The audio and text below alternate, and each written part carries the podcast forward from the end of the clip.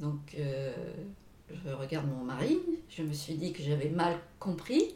Je regarde mon mari et il avait un petit tabouret juste à côté de lui et je le vois, il s'assoit et il reste le visage figé à l'écran. Donc je me suis dit, mon Dieu, il a compris la même chose que moi. Surprise, j'ai des jumeaux, un podcast de Mathilde Chevalier. Un épisode euh, très spécial aujourd'hui puisque j'accueille pour ce troisième épisode Isabelle, maman de triplé.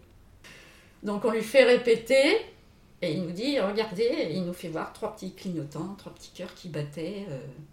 donc euh, c'est un truc de fou. Chapitre 1 L'annonce. Alors, euh, c'était le jour de la Saint-Christian, le prénom de mon mari, donc du papa. Isabelle, maman de Jérémy, 38 ans, Valentine, 33 ans, Axel, 27 ans, et Jules, Tom et Mathéo qui vont avoir 20 ans.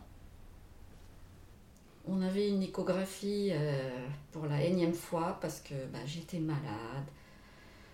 Euh, j'étais vraiment pas bien, euh, mais je je m'orientais pas du tout vers des symptômes de, future maman. Nous y allons d'abord une fois, on me dit que peut-être j'attendais des jumeaux, mais comme je perdais du sang, euh, peut-être il en resterait un. Bon. 15 jours se passent, on se donne rendez-vous devant l'hôpital. On va faire l'échographie et là nous restons dans un silence très pesant pendant très longtemps, dans la pénombre évidemment. Et le gynéco nous demande qu'est-ce que je vous ai dit la dernière fois qu'on s'est vu? Donc on lui dit ben, que peut-être il y avait eu des jumeaux, mais que peut-être un était en train de partir. euh, voilà. Et de nouveau un grand silence. Et tout d'un coup on le sent s'affoler et on entend il y en a trois. Donc, euh, je regarde mon mari. Je me suis dit que j'avais mal compris ce qu'il avait dit. Je regarde mon mari et il avait un petit tabouret juste à côté de lui et je le vois, il s'assoit et il reste le visage figé à l'écran. Donc, je me suis dit, mon Dieu, il a compris la même chose que moi. Donc, on lui fait répéter et il nous dit, regardez, il nous fait voir trois petits clignotants, trois petits cœurs qui battaient. euh. Donc, euh, c'est un truc de fou.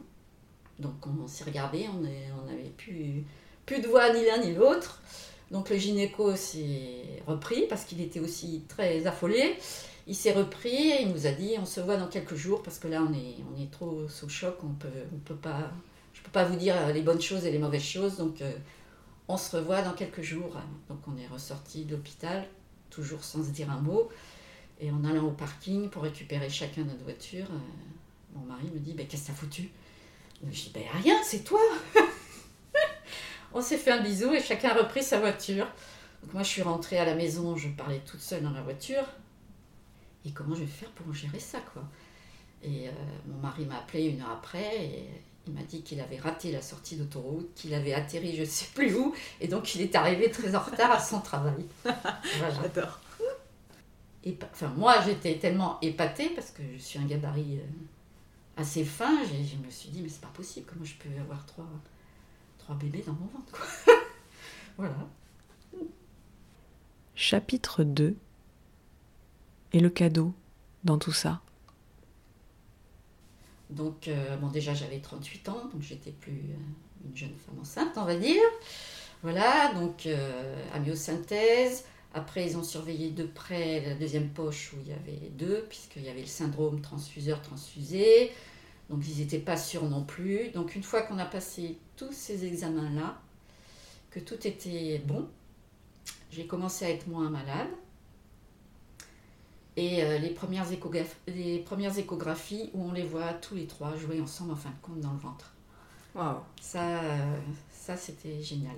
Mais ça n'a pas duré très longtemps puisque après ils grossissent. Et puis comme ils mesurent, ben voilà, hein, chaque os, chaque machin, déjà ça durait très longtemps. Et puis on les voyait plus tous les trois. Après c'était que un par un.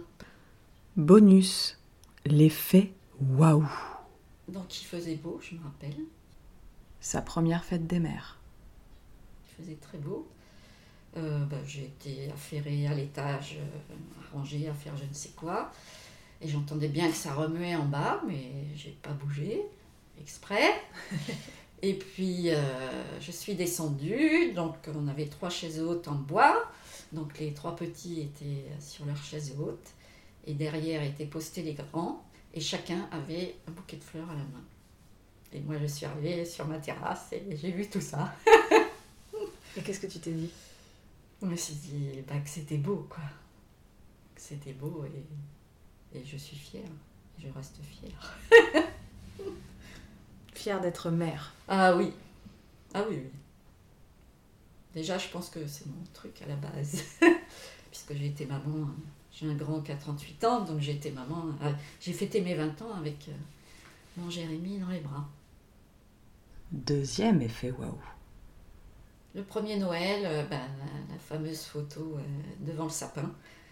Donc bon, les grands, surtout les deux plus aînés, pouvaient ne pas être là, mais oh, j'avais, j'avais les six qui étaient là, donc j'ai pas hésité une seconde.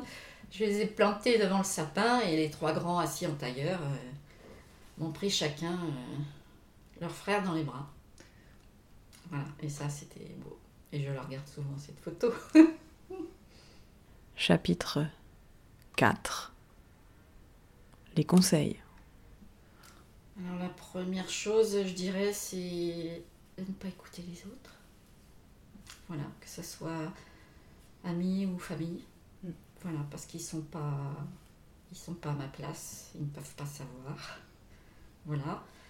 Et euh, ben, rester, rester cool. Voilà. Faut qu'ils mangent et faut qu'ils dorment. Voilà. Donc après, euh, ben, si on n'a pas le temps de faire le reste, c'est pas grave. Mm de simplifier la vie au maximum en fait. Oui. Et puis si on reste en pyjama une journée, ben, c'est pas grave. Hmm. Se simplifier la vie. Voilà, mais oui, oui.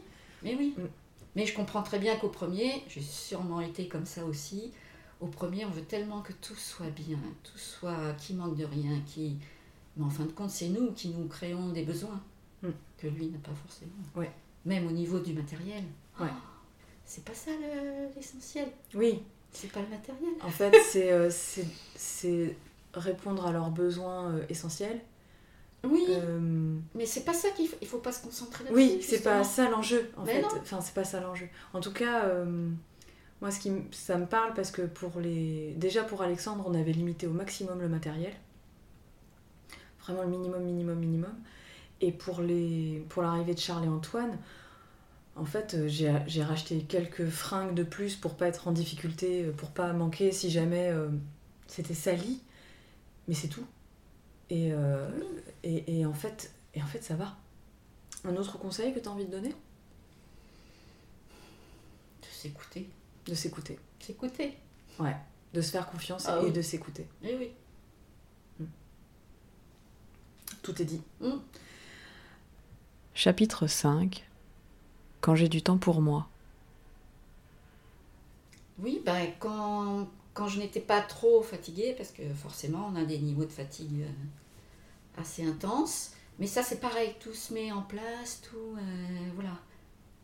Enfin, faut pas chercher à, à, être absolument figé sur quelque chose, il faut, faut s'écouter, puis il faut, laisser, faut les écouter eux, malgré qu'ils ne parlent pas et qui Voilà, il faut... Euh, il y a des choses qu'on sent, enfin, moi je suis persuadée, hein, euh, du jour où on les attend dans notre ventre, euh, voilà, il y a des choses qui se développent dans nous, et, et voilà.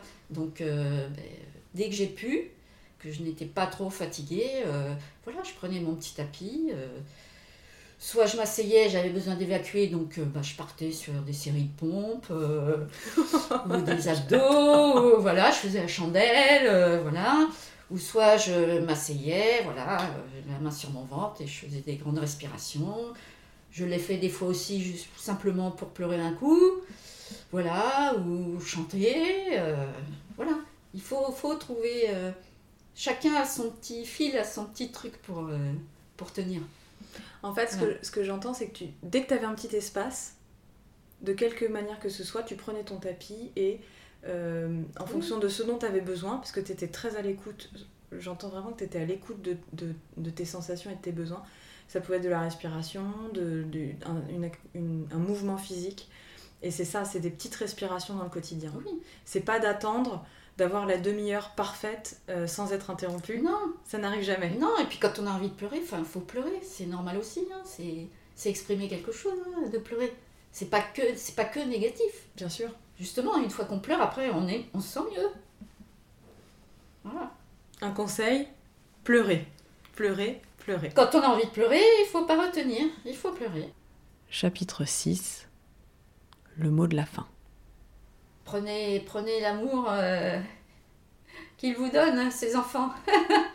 voilà, et puis renvoyez aussi, et puis non, tout ira bien. C'est obligé. Il n'y a rien de plus beau des enfants.